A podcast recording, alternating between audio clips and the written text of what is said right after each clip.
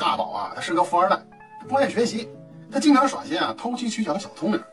这有一次呢，期末考试，这语文试卷啊就发下来了，这有一道成语填空题，叫什么而不废。他知道应该填个会字，可是他死活呀想不起来这会字怎么写了。哎呀，一筹莫展。这时候突然想起来，哎，他那瓶饮料来了，这瓶盖里面啊应该有一个“谢谢惠顾”。哎，他心中啊窃喜。那打开这瓶盖呢，没想到瓶盖里面印的是“再来一瓶儿”，他立马泄气儿了。硬着头皮啊，他接着往下做，他傻眼了。大部分题啊他都不会做，他不知所措，如坐针毡啊。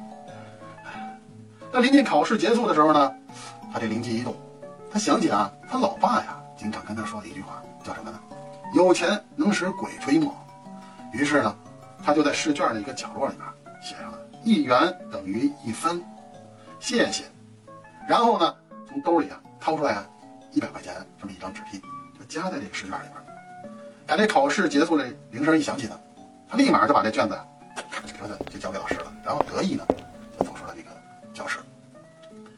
第二天呢，老师公布这考试成绩啊，啊，万万让他没想到的是，不及格。What？